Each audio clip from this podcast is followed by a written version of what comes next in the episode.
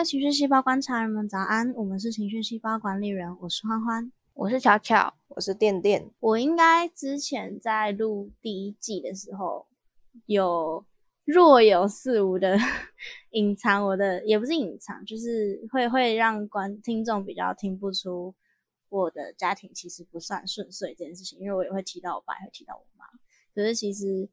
就是我我家其实是离异，就是没有没有离婚，可是父母是分开住的。因为我我阿妈重男轻女的观念很严重，然后我们家也曾经就是破产过，所以其实我家一直都不算是很顺利、很健康的家庭。可是对我来讲，真正遭逢巨变的是我刚刚讲那件事情，就是我我高一的时候发现我爸爸外遇，然后他们两个分开。在那之后的日子都很不好过，也包括现在。其实也，我即使大四，我现在大四，这件事情还是很难受。事件并不会体谅你要到足够的年纪才能够承受。事件发生的当下，所有人都要被迫长大。那那时候我高一，必须面对这些难关的，还有那时候小我五岁的弟弟。哎，不对，他那时候才国小。我们一起度过一段很辛苦的时光。然后半夜要偷看我爸手机啊，调阅那些通奸的对话，要让我妈有有办法去打官司，虽然最后没有。然后协助我妈搬家，学着接受这一切，然后过着在两个家庭跑来来回跑的日子。再来我就上大学了，我就拥有躲在异地不回家的资本，所以我就很用力的、很尽可能的逃，留下他一个人留在高雄，面对所有的支离破碎。虽然我刚刚说事件是一样的事情，可是其实结果是相反的。我跟弟弟即使经历了一样的事情，但我们长成了不一样的样子。我终究年纪比较大，所以我更可以快速的从这件事情事发过后掌握自己的人生。所以我变成了一个很积极的人。我对我爸批评是毫不留情，就是是我回高雄就是就是会直接跟他有那种火爆场面的。然后对我阿妈的情绪勒索，我也可以就是置之不理。我的快乐会比别人加倍，我的愤怒会比别人深刻，悲伤在我身上总是停留的很久，所以我两三天就会哭一次。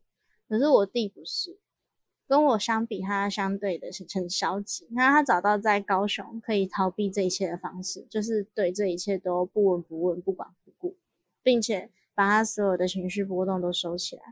他开始放弃争取一切可以开心的可能，接受在他身上发生的所有不合理。他成了我看过最压抑的高中生，算了，已经是他的口头禅，随便取代他原本随和的个性。他越来越懒得去解释每一件事情，去向别人说明在他身上发生那些不该发生的情绪。这是他在这样的环境下生存的方法。我知道很多时候都不是他的错。我阿妈无理取闹也不是一两天，啊，我我爸爸就这个王八蛋，他就基本上我们跟他求救，他只会要我们不要去听，不要去想，然后他自己整天躲在工厂都不回家，那我妈也只能对着我们抱怨，她没有办法意识到她自己每一次要求我弟去找她的日子，其实对我弟来讲都是一场战争，不是妈妈的错，因为妈妈会想念小孩，也不是爸爸的错，爸爸需要工作。那也不是阿妈的错，阿妈老了，她就是需要被照顾，这是弟弟的想法。我在我弟身上已经看不到他为自己着想的时候了。在他某一次崩溃大哭，说我压力好大、好累的时候，我提出所有的方法似乎都不管用。在我自以为是的提出对我来说有效的建议时，我弟跟我说：“反正这都不关你的事，你过没几天就要回台中了，就是我要面对这些。”尽管尽管我知道。弟弟这样下去只会更加不健康。可是我不知道弟弟要消极到什么时候才能为自己挺身而出。我好像也没有资格在这里说这些，毕竟我也是逃跑的人。哇，那那你在高中的时候也是像弟弟这样吗？没有。因为其实就像我讲的，我我们是重男轻女的家庭，所以其实我从小就是被压迫那所以我才会变得很积极。因为对我来说，我已经没有什么好可以失去的。你们就是不喜欢我，就在在我的想法里面，阿阿公阿妈那一辈的，就是不喜欢我，你们对我就是没有期待，因为我是女生。所以在这个大前提下，基本上我要干嘛？就是大家会有一种啊随便，你本来就撩脸，你本来就 care 的的心情，所以我其实反而因为这样变得更积极，因为我我没有人对我寄予厚望，可是大家都把重担压在弟弟身上，那他压力就会很大。对。我小时候还很羡慕他，就是大家都都喜欢他什么的。可是我才知道，其实大家对他要求也没有大家。我阿妈对他的要求是是真的很很不合理的要求，就是我从来没有看过阿妈那样要求我当医生啊这种之类的。当对当警察之类的，真的哦。对啊，然后就会就是他可能这次考八十分，可是全班平均其实是六六五十的那一种。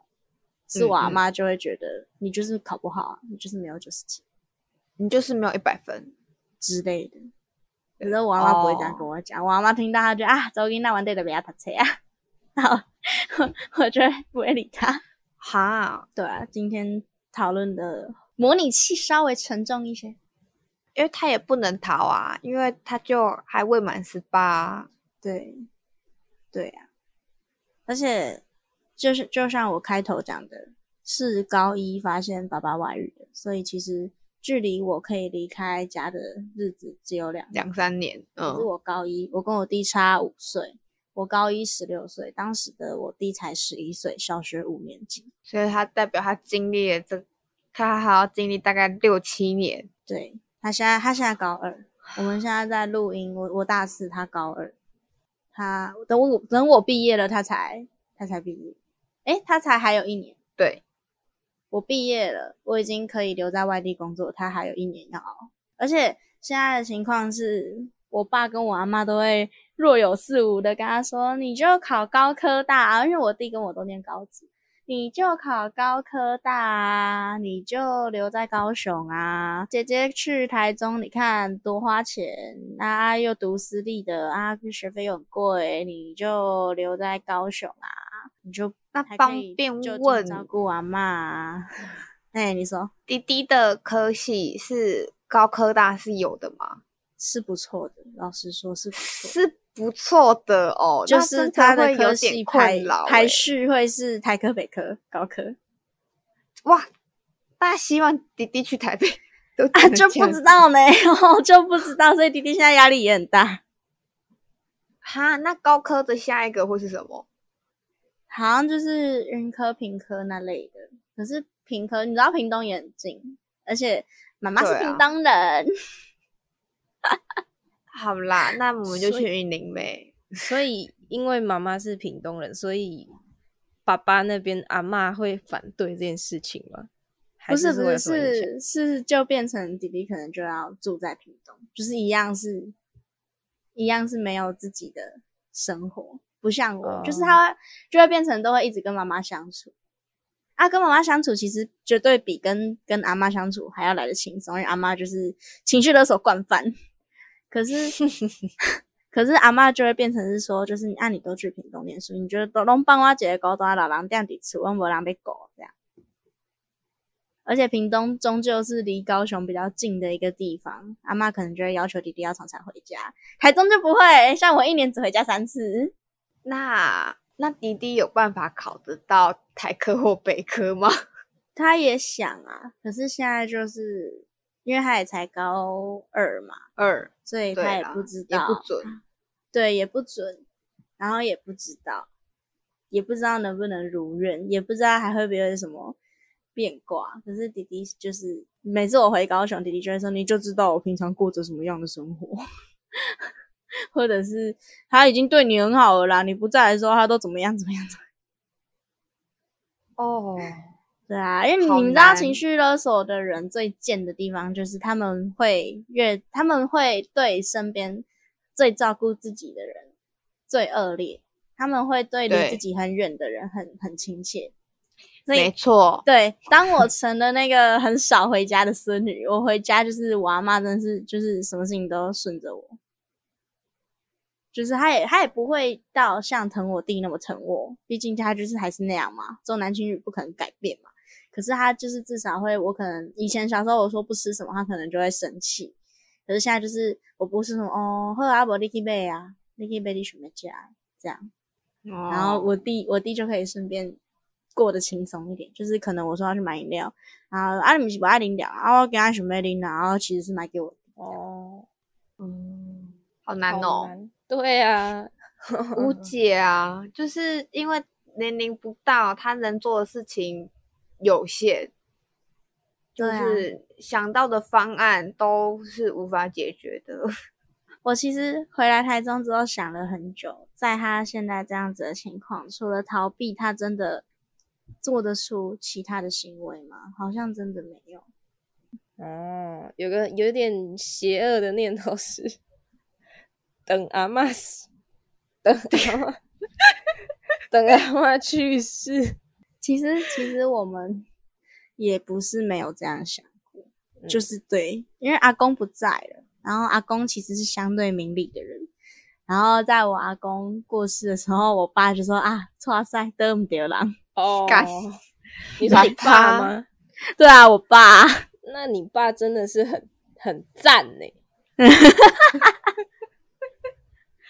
哎、我觉得弟弟就只能等到他上大学，而且他大学还还要就是不能考上对或屏对，可是比高科好的地方又很难，嗯，还科哎、还科哎、想都没想过哎、我我觉得今我我不知道你弟弟，我不知道你弟弟会不会，就是今天如果我考不上台科北科，可是如果我考上高科，可是他会放弃高科去读比较烂的学校吗？我觉得弟弟不会，我觉得弟弟可能会觉得，反正我都逃那么多年了，你只是再忍一下，再再忍一下，对对对之类的，然后就这辈子就在高雄了。哦，难呢、对啊，因为其实我也看过太多，就是家里有状况的人，大家都会说，就是逃逃考逃出去，不要待在家，越远越好。对，越远越好。可是，可是是就是事到如今，即使拥有逃逃跑的门票了，我可能也不觉得弟弟有力气逃，因为他已经你看很从那么小的时候就这样，他已经被消耗了，那个对，已经会有一点就是随便啊，就这样啊，要、不然怎么办的感觉，哇我觉得爸爸很，爸爸很 很很废。很赞呢，就是 他连那句话就是啊导错人了那句话都讲得出来，那代表他明明心里也知道阿妈是一个怎么样的人，然后对对你们做了怎么样的行为，但是他身为一个有能力的大人，他就是逃跑，对对对，连他都在逃，对啊，他都不回家，他他每天回家就是洗澡，然后他就又去工厂，他连睡觉都睡在工厂。那就真的是猪队友 哎、啊，阿妈，对啊，好像要么就是要爸爸去改善这一切，要么就是弟弟的心态能够转，不然就我真的已经不敢指望我爸了，他就是个废物，那就只能靠弟弟自己本人了。人间鬼故事，欢欢的爸爸。可是我就会很很担心他哪一天情绪崩溃，你知道吗？因为他现在就是行为就是一直在逃，一直在逃，一直在逃啊，里面的情绪可能就是都没有消化掉啊，对，就又觉得嗯每次被诬赖、被娃骂误会的时候，就又会很委屈，然后又不敢，又会害怕，害怕逃避这一，害怕真的做出所谓积极的举动，又会发生什么事情，然后害怕这个，害怕那个，无解无解。真的无解。靠，他就很喜欢嘴我啊，你都你都可以讲风凉话啊，你就已经搬出去了啊。好像也没有什么我们可以帮上忙的地方。是啊，靠，这集要怎么收尾啦？我刚才在想，我其实原本原本想录这集，只是只是想要搞看，不知道有没有听众有跟我们家一样情况。可是我想要讲的是，我希望所有现在还在逃避的人知道，你们一直逃下去，至少就是这个逃避要是对你们内心有正面影响的逃避。像我从高雄逃来台中，对我的内心就有非常非常正面的影响。我原本高高二、高三那时候都要看精神科，而且那时候还没有成年，所以他不会给你看智商，他会给你看青少年身心科，超低能。青少年身心科就是把你都当小孩，当智障，然后跟你讲一些很鸡汤的话，根本就没有用。对不起，对不起，那些智商科的医生，但是对根本就没有用。然后我我来台中就再也没有吃过精神科的药了。虽然对弟弟来讲我是逃跑，可是对我的内心有正面影响。可是弟弟现在的逃跑行为，就是不想解释自己其实没有错，不想跟阿妈争取好吃的东西、健康的东西，也不想跟爸爸争取不需要照顾阿妈的时间，都是逃跑。可是都不是真的对他内心造成正面影响的逃跑。我希望至少这一场逃跑可以是。可以是为自己挺身而出的逃跑，而不是随便拿算了。就是这样子的逃跑，看起来更像是接受，接受这些人把你人生毁掉。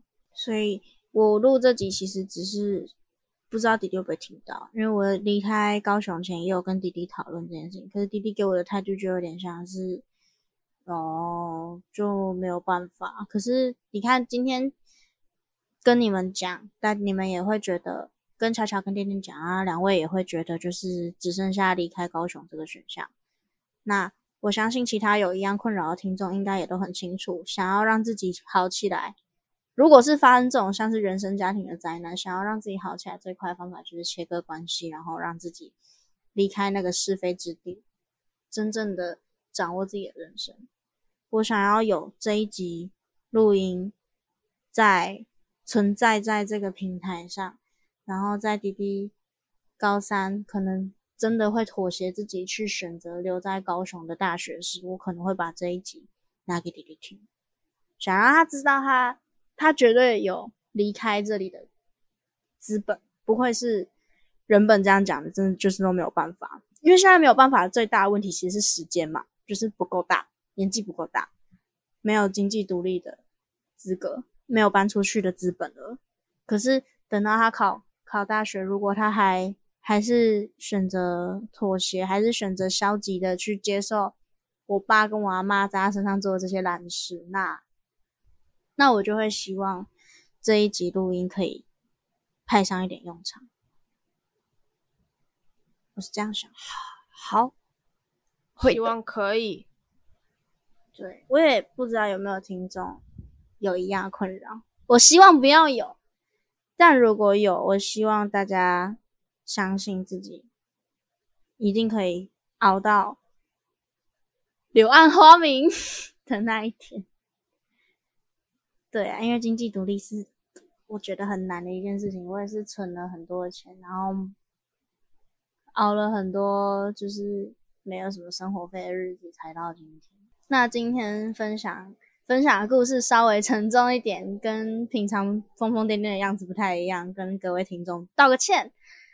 但就是今天选择把家里的事情拿出来讲，就是除了是除了是希望如果有一样情况的听众可以有一个树洞可以跟我们分享之外，你也也可以让你们知道，就是其实即使即使情况像我弟这么无助，或者是更无助的，我相信一定有更无助，因为痛苦是比较出来的。但也不要放弃寻找那些可以让自己好起来的方法。那也经历这一集纪念纪念我家那一个虽然很消极、很废，然后很逃避，但其实对我很好很好的弟弟。那今天就差不多到这边喽。今天的模拟器是在讲滴滴的逃避行为背后有的恐惧、害怕、被勒索的无奈跟委屈，这些很复杂的情绪交杂在一起，使他只能做出这个选项。那也希望滴滴有一天可以不要再选择继续逃跑的这个行为。那今天的故事就差不多到这里了，大家晚安，晚安。